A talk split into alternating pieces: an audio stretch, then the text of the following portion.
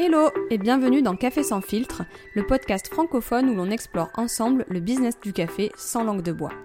Je suis Olivia Sicardi, formatrice et consultante dans ce que j'appelle l'univers coffee shop like, et seule ou accompagnée d'acteurs de l'industrie du café, je vais décortiquer, sans filtre, différents enjeux auxquels on est confronté quand on travaille dans cette filière. Si tu es restaurateur, professionnel de l'industrie café ou simplement un mordu de caféine, et que tu cherches des solutions, des retours d'expérience ou des partages de connaissances pour entreprendre, manager ou te développer dans un business café, alors reste avec moi, ça risque de t'intéresser. Bienvenue dans cet épisode numéro 6 de Café sans filtre. Aujourd'hui, je voulais te parler du paradoxe italien du café ou du paradoxe du café italien, ça marche dans les deux sens. Depuis que je travaille dans l'industrie du café, que ce soit en tant que barista, en tant que consultante, formatrice, voire même à mes rares heures de torréfactrice, l'Italie et sa façon de boire slash de produire du café et des boissons à base de café, pour moi, ça reste un paradoxe. C'est une référence en termes de matériel notamment. Chaque fois qu'on parle d'une bonne machine à café professionnelle italienne d'une bonne machine à percolateur. Il y a 99,9% de chances qu'il s'agisse d'une marque italienne. C'est une référence aussi en termes d'histoire, euh, puisque c'est quand même eux qui ont inventé l'espresso et toutes les boissons à base d'espresso, avec de nombreuses techniques de préparation. Et pourtant, on fait tous la grimace quand on entend parler de torréfaction italienne. En tout cas, quand on en a bu et qu'on les a comparés avec d'autres modes euh, de consommation du café, on fait tous la grimace. En plus de ça, je reviens de plusieurs jours à Milan où je suis passée par le Milan Coffee Festival. Et là encore, j'ai été surprise, dans le positif comme dans le négatif, parce que j'ai vu, parce que j'ai entendu, euh, à la fois au salon, dans le, dans le Coffee Festival, mais aussi par la consommation euh, que j'ai pu faire euh, du café sur place. Moi, dès que j'arrive dans une nouvelle ville, dans un nouveau pays, certains vont au musée, moi, je fonce dans des cafés, que ce soit des, des coffee shops de café de spécialité ou justement dans des coffee shops dans des cafés traditionnels, dans des restaurants traditionnels, pour essayer de, de voir quelle est la culture du café dans ce pays. Et donc j'ai quand même été surprise, et pourtant je connais assez bien l'Italie, mais j'y étais pas retournée depuis ma reconversion il y a 5 ans. Et je voulais un petit peu parler avec toi de, de tout ça. Dans mes formations, j'ai un, certain public, je forme certaines personnes qui sont déjà des professionnels du monde du café, mais je forme aussi des novices. Et beaucoup de ces novices, quand ils découvrent le café, quand ils sont à l'étape d'apprentissage, euh, ils considèrent le café italien comme une référence en termes de qualité ou plutôt l'Italie comme une référence en termes de qualité de production de café. Alors de production au sens de production de la boisson. Hein. On sait bien que la graine de café ne pousse pas en Italie. Il fait bien trop froid. En tout cas, il faisait bien trop froid à Milan. Et généralement, quand ces novices avancent dans leur apprentissage, au fur et à mesure qu'ils découvrent le café, ils sont rapidement confrontés à la mauvaise réputation d'une torréfaction dite italienne foncée. À, raison. Hein. Et euh, dans le monde du café de spécialité, ce type de produit de torréfaction à l'italienne, c'est clairement pas, elle est clairement pas vue comme la meilleure. Euh, à raison, puisque les arômes sont masqués, ils sont dégradés, ça produit des boissons avec énormément de créma, mais comme j'adore le répéter, euh, la créma, c'est pas forcément le signe d'un bon café, ça, ça nous montre que les grains de café sont frais, mais c'est pas suffisant à nous dire que c'est un bon café. Quand il y en a trop, j'adore répéter ça, la créma, les gars, c'est que du CO2. Euh, donc quand il y a trop de CO2 et quand il y a que ça, ce n'est pas bon. Dans les torréfactions italiennes, on va presque jusqu'au deuxième crack donc le crack, c'est cette étape de la torréfaction où ça dégage tellement de CO2 que le, grain craque et on l'entend vraiment physiquement. Et donc quand on va jusqu'au deuxième, euh, on a vraiment quelque chose de brûlé hein, en fait. Et ça va donner des grains de café qui, 3 mois, 4 mois, 6 mois, 1 an après, vont quand même produire de la créma euh, lorsqu'on va les extraire en espresso, justement parce que ça a tellement été cramé qu'il y a eu beaucoup de, de CO2 qui s'est dégagé. Je vous parle même pas du taux d'acrylamide qui est très élevé dans ces torréfaction à l'italienne, poussée, foncée, voire même à cœur. Les acrylamides, c'est quoi? Vous savez, c'est ces, euh, ces substances, ces molécules qui se développent lors des cuissons alimentaires à haute température. Alors ça concerne souvent euh, les amidons ou certaines protéines. Et ces substances, euh, ces acrylamides sont reconnus cancérigènes par la science. Et depuis quelques années, l'Europe et la France fait donc la chasse aux acrylamides avec des taux maximum autorisés. Et les laboratoires, les contrôles d'hygiène et sécurité, ça fait maintenant partie de leur, de leur point de contrôle de regarder que certains aliments ne contiennent pas plus d'un certain taux d'acrylamide. Ce qui se travaille en boulangerie et pâtisserie pâtisseries le savent, dans les viennoiseries par exemple, c'est très contrôlé et c'est pour ça que certaines viennoiseries, comme les pains au raisin, sont beaucoup moins foncées qu'avant. Il y, a moins cette croûte un peu dorée qu'on retrouvait avant. C'est parce qu'en fait, c'est contrôlé. Et comme d'habitude, le café a toujours un, train de retard là-dessus. Tout le monde s'en fout de savoir s'il y a un taux d'acrylamide beaucoup trop élevé dans le café, alors que pourtant, c'est quand même une des boissons et un des aliments de consommation où bah, les taux sont les, plus élevés. En tout cas, quand on consomme du, café très cuit, comme dans les torréfactions à l'italienne. Et donc, là encore, c'est un mauvais point pour euh, les torréfactions à l'italienne et pour euh, une certaine tradition du café en Italie. Donc, si on revient à nos novices, qui, qui en sont à l'étape de découverte du café, dans mon cas, quand je les reçois, ils découvrent le café de spécialité, mais de café, on va dire, de manière générale, est-ce que ces novices ont complètement tort de penser que l'Italie est une référence en matière de préparation de café. les mots euh, barista, tous les mots euh, de la carte d'un coffee shop, en, commençant par l'espresso, ce sont des mots italiens, donc on peut se dire, bah, c'est pas complètement illogique d'avoir comme ça cette connotation de l'Italie égale référence en termes de, qualité de, café. Alors, je pense qu'ils n'ont pas complètement tort, en tout cas, ça s'explique. Ça s'explique. La première raison, c'est les machines. En termes de matériel de préparation d'espresso, de machines à percolateur, l'Italie reste aujourd'hui numéro un mondial. À chaque fois qu'un établissement grand petit, qu'une entreprise grande ou petite, une industrie veut s'équiper d'une machine à percolateur, forcément, elle va considérer une marque italienne. Les meilleures machines restent aujourd'hui italiennes. La référence numéro un mondiale, c'est la Marzocco, c'est italien. C'est produit en Italie, à la main, à Florence euh, pour la plupart, mais c'est pas les seuls. Euh, Cimbali, Faema, euh, Simonelli, ils sont, ils sont pleins. Toria Arduino, qui, est la même chose que Simonelli. C'est, ce sont des marques italiennes qui ont fait leur preuve en termes de qualité. Alors après, on peut en préférer une plutôt qu'une autre. L'idée, c'est pas de les lister, de leur faire de la pub ou, de le, ou au contraire euh, de, lister leurs désavantages. L'idée, c'est de montrer qu'il y a bien euh, véritablement un savoir-faire italien en termes de matériel, de machines euh, à café. Alors certains, quand je parle de ça, on me dit toujours ah mais il y a telle marque américaine, australienne qui est sortie. c'est vraiment ils font vraiment des machines géniales, ils vont concurrencer la Marzocco. bon, au final, quand on regarde, il y a toujours un grand groupe italien derrière qui détient, le, qui détient les machines. À, à voir. Mais en tout cas, pour l'instant, il domine quand même le marché. Même s'il y a des exceptions, il domine le marché. Et, et de ça, en fait, c'est très lié. Euh, en découle l'invention de l'espresso et de toutes les boissons qui sont faites à base d'espresso. Le cappuccino, le latte, le macchiato.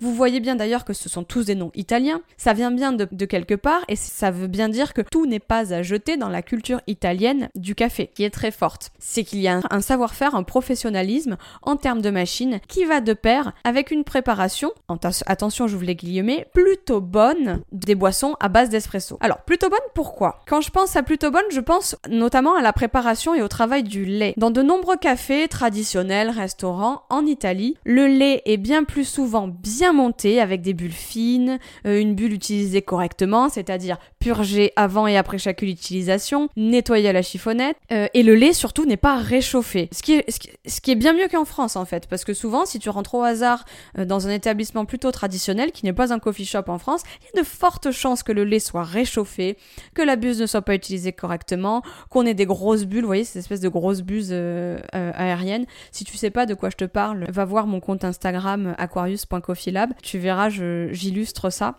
avec des images. Et donc en Italie, ben, je suis rentrée au hasard dans plein, mais alors d'établissements qui vendent du café. Si l'espresso lui-même ne m'a pas forcément plu, il était bien trop cuit, tout ce qu'on tout ce qu'on dit euh, et toutes les raisons pour lesquelles on fait la grimace, je suis d'accord. En revanche, quand j'ai bu un cappuccino, eh ben dans 80% des cas, il a été bien préparé, ce qui est rarement le cas en France dans un établissement traditionnel. Et paradoxalement, en Italie, en tout cas à Milan, il y a beaucoup moins de cafés de spécialité, de coffee shop qui servent du café de spécialité. J'en ai trouvé beaucoup moins. Le marché est beaucoup moins développé qu'en France et pourtant l'utilisation du matériel, qui, on l'a vu, a un impact sur le produit, est bien mieux maîtrisée. En France, je pense que j'ai plus de chances de tomber sur un établissement qui n'est pas spécialisé dans le café, qui réchauffe, qui n'utilise pas la bonne taille de pichet, qui dégrade le produit, alors qu'en Italie, souvent dans les restaurants, je n'aime pas la torréfaction, donc je n'aime pas l'espresso, ni même l'americano. Je n'aime pas le café, mais il est extrait correctement.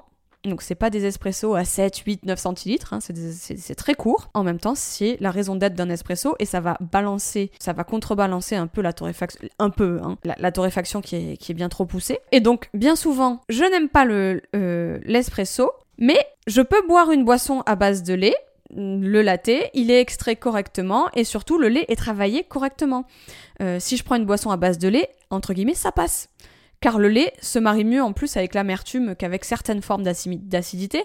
Donc bah moi j'ai bu des cappuccinos et, ça passait. C'était pas les meilleurs cappuccinos que j'ai bu, mais ça, il y a des établissements dans lesquels j'étais. Je savais que j'étais pas là pour le café, j'étais là pour euh, une pâtisserie. Et donc j'arrive quand même à me faire plaisir moi, consommatrice, et je suis sûre que je suis pas la seule, j'arrive quand même à me faire plaisir avec un produit caféiné, sans que ce soit du café de spécialité dans un établissement traditionnel, alors qu'en France, j'y arrive de, moins en moins. Et en ce moment, tu le sais peut-être si tu me suis sur, euh, sur LinkedIn, si tu écoutes le podcast, j'ai un peu cette obsession comme ça de simplifier le café de spécialité. J'ai pas envie de dire éduquer parce que pour moi c'est trop prétentieux, c'est presque néocolonialiste. Qui je suis moi pour te dire euh, quel est le meilleur café et comment tu dois le préparer pour le boire?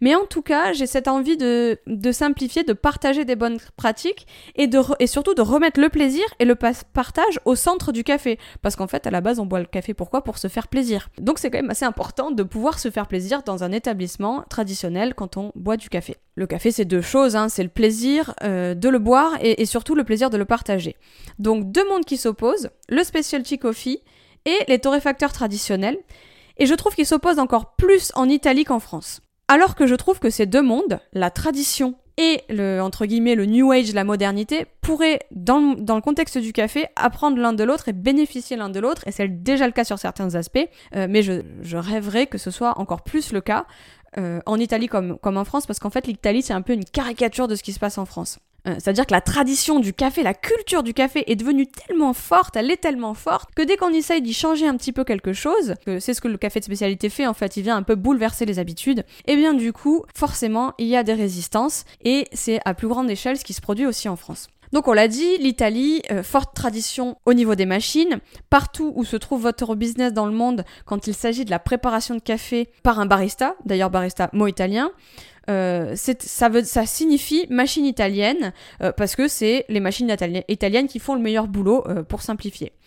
D'ailleurs, si si ça vous intéresse, dites-moi-le. Je sais que sur Apple Podcast, vous pouvez laisser des commentaires ou dites-moi-le sur Instagram ou sur LinkedIn. Je pense à faire venir euh, un équipementier ou le représentant d'une marque euh, euh, équipementier de, de, ou de moulins à café ou un technicien. C'est des gens qu'on n'entend pas beaucoup souvent et pourtant il y a des grosses opportunités de carrière.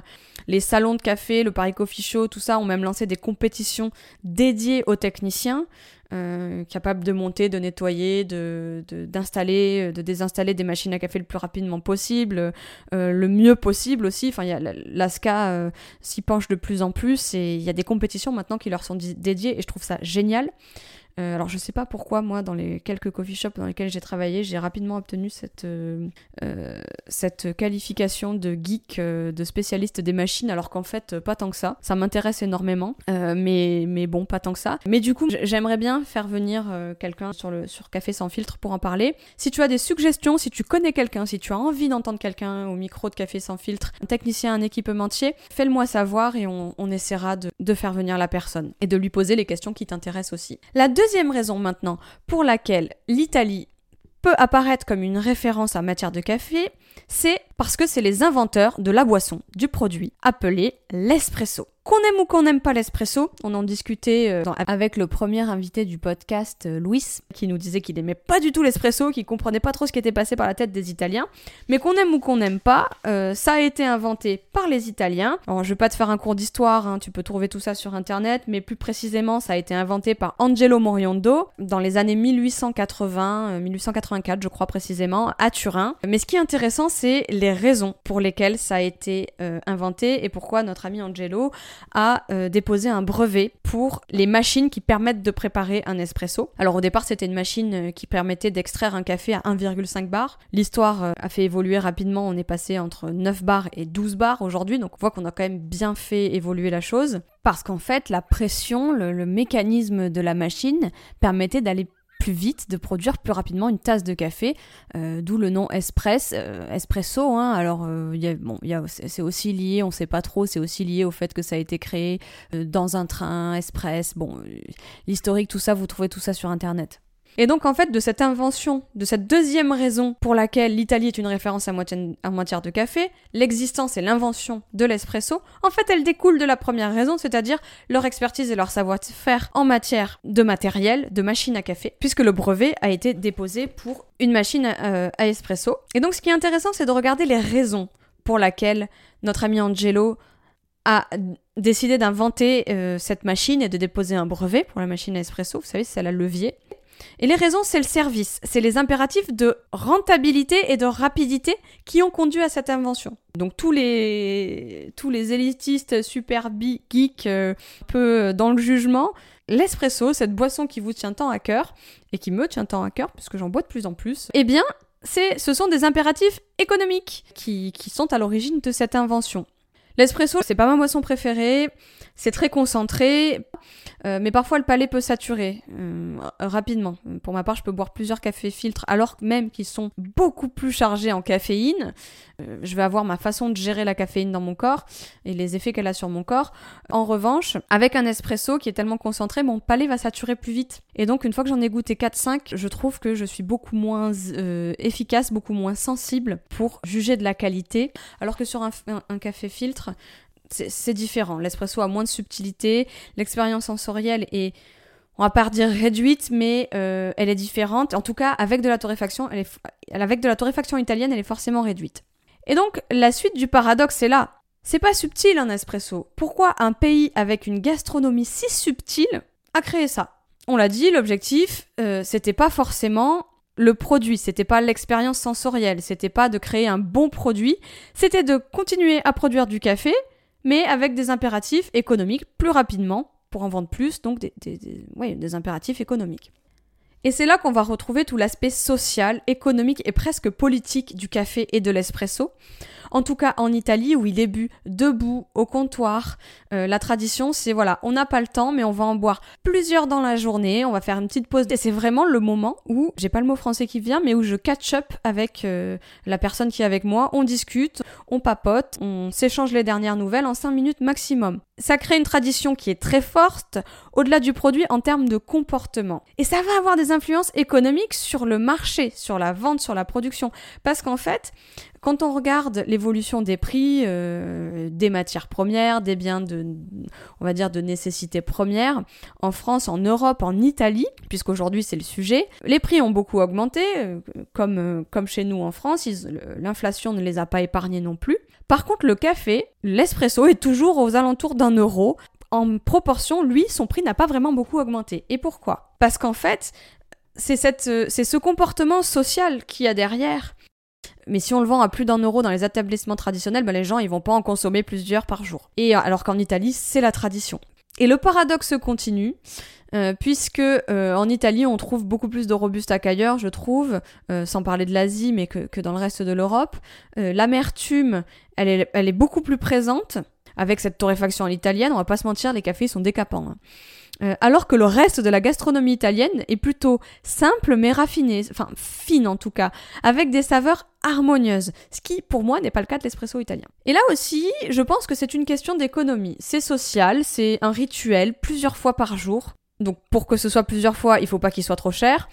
Donc on ne se prend pas la tête au moment de la cuisson en fait. On torréfie avec l'essence hein, euh, avant, le, avant les, logiciels euh, de torréfaction qu'a apporté le, New Age et les, micro-torréfactions, les cafés de spécialité, on torréfie avec les 500, c'est-à-dire euh, le, crack, le deuxième quasiment pour le café italien, l'odeur, la couleur très foncée, et puis on se prend pas la tête, euh, puisque l'objectif c'est de créer une habitude, de développer on a développé une culture et dans l'esprit de beaucoup d'Italiens, maintenant c'est comme ça, un café c'est forcément amer, c'est forcément décapant, c'est forcément noir. J'ai une anecdote d'ailleurs là-dessus, je... ne parle pas italien, en tout cas très très mal, et mais par contre je le comprends euh, très bien, et euh, je suis donc beaucoup de, de baristas, de professionnels euh, du café de spécialité sur les réseaux sociaux, sur Instagram, et je suis une Instagrammeuse qui s'appelle Valentina, qui, elle, pour le coup, a beaucoup euh, d'abonnés, et qui essaye comme ça de démocratiser, de, de, faire des petites vidéos, des petits tutoriels de conseils sur comment préparer son café. Et forcément, elle s'oppose à la culture, euh, une culture très forte.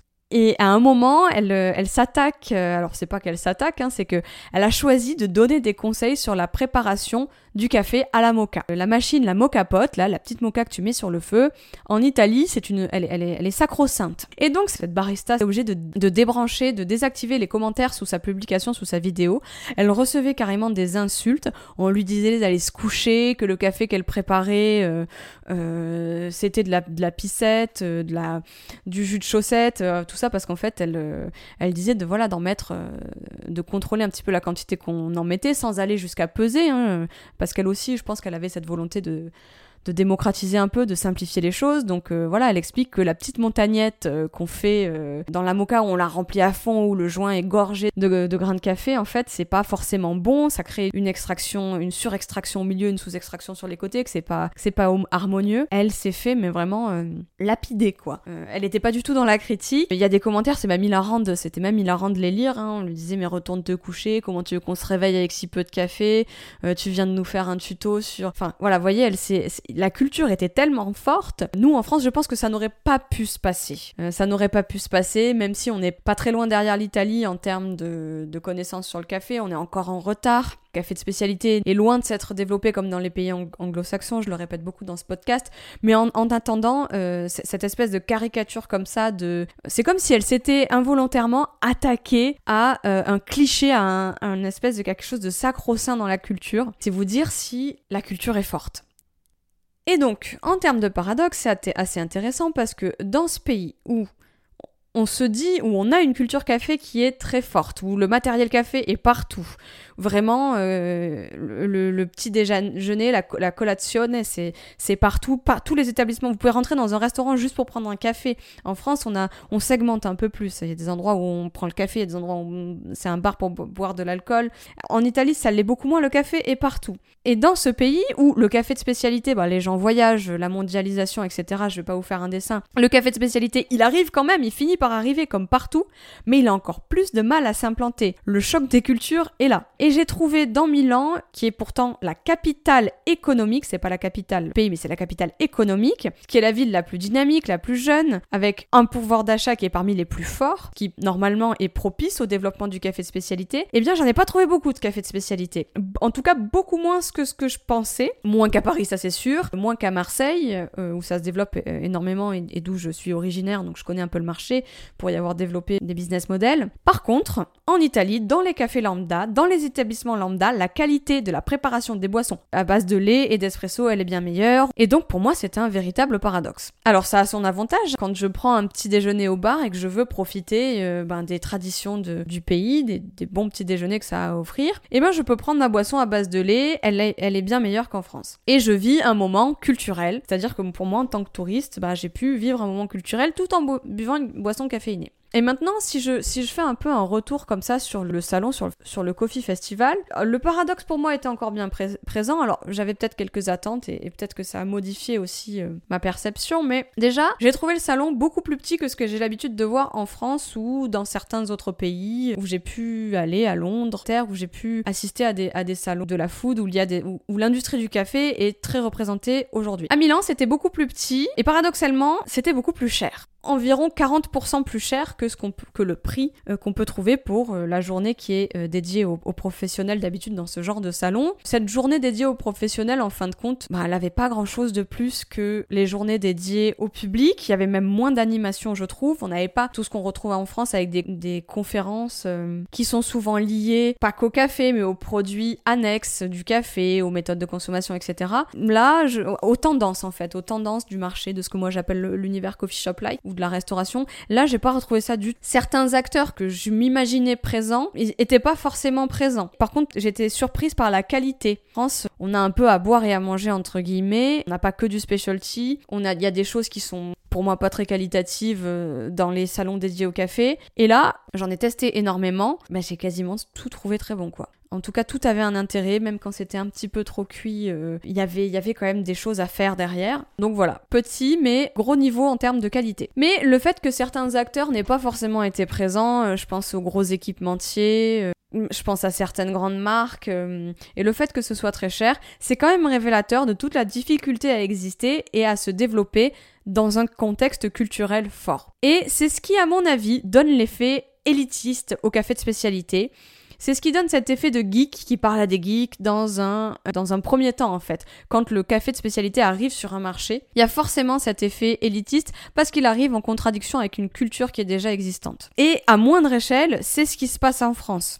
Et ce paradoxe, pourquoi il est intéressant, en fin de compte, pourquoi je vous parle de tout ça euh, Je trouve qu'il est intéressant parce qu'il montre que deux mondes peuvent cohabiter.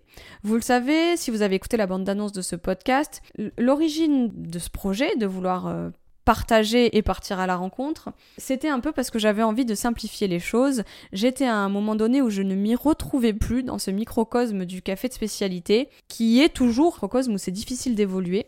Et parfois, j'aime bien rappeler que ça reste 98% d'eau, donc à un moment, il faut redescendre de cette sphère élitiste. Et je pense que le côté traditionnel et le côté élitiste, le côté specialty, peuvent apprendre l'un de l'autre. Prêt de passer par du café de spécialité avec un, peu des acteurs qui sont très dogmatiques et qui euh, vont être dans la critique et dans le jugement quand tu ne suis pas à la lettre euh, ce qu'ils pensent être l'âme du café de spécialité, et à, à, la fois en étant passé par un ou plusieurs industriels où en fait, ben, c'est trop n'importe quoi, il n'y a pas assez de règles, euh, il n'y a pas assez de connaissances et d'expertise par rapport aux produits, mais où il y a quand même des choses qui peuvent être apportées. Je suis convaincue que les deux mondes peuvent apprendre l'un de l'autre, et pour moi, ce paradoxe du café en Italie et de l'Italie dans le café, eh bien, c'est vraiment l'exemple qu'on peut apprendre des deux. Pourquoi? Parce que le café de spécialité, apprend de la tradition italienne. Il, a, il, en a, il en tire le meilleur en termes de matériel, il en tire le meilleur en termes de profession, en termes de compétences, les compétences d'un barista, celles de monter le lait à la toute base, même si elles ont évolué, elles viennent de la tradition italienne. En termes de produits, tous les lattés, les latte macchiato, c'est des choses qui viennent de l'Italie. Donc le specialty coffee, la modernité peut apprendre de la tradition et vice-versa. La tradition peut apprendre du café de spécialité, peut-être en, en, sourçant différemment, en cuisant moins les cafés, en bénéficiant des recherches très pointues qui sont faites dans le café. Alors pas en Italie, hein, mais ni en France d'ailleurs, mais euh, dans d'autres pays, euh, la recherche avance, pas assez vite à mon goût, mais elle avance, euh, et elle est menée par le café de spécialité. Hein. C'est les acteurs du café de spécialité qui, qui drive, c'est, en tout cas c'est pour la production de ce café de spécialité que les recherches dans le domaine du café, que l'innovation a lieu. Et donc je pense que la tradition, le côté traditionnel de cette industrie peut en, bénéficier pour faire des choses meilleures sans forcément toucher à son cœur, à sa raison d'être, c'est-à-dire l'aspect social, l'aspect économique dont on a, dont on a parlé avant. Et en même temps, toute la difficulté, elle est là, c'est que ces deux mondes bénéficient de l'un de l'autre, que la tradition vienne alimenter la modernité, euh, ce qui parfois n'est pas toujours le cas en Italie. Je discutais avec de nombreux acteurs, de nombreux professionnels euh, au salon, euh, qui me disaient qu'en fait, aujourd'hui, la tradition, elle a plutôt tendance à bloquer le développement du café de spécialité. À voir quel sera l'avenir caféiné de l'Italie et de, et de la France. On arrive à la fin de cet épisode, merci pour ton écoute. Si ça t'a plu, n'hésite pas à liker et à partager. Et s'il y a des thèmes que tu souhaites aborder, n'hésite pas à les partager en commentaire. Je te dis à la semaine prochaine pour un nouvel épisode de Café sans filtre.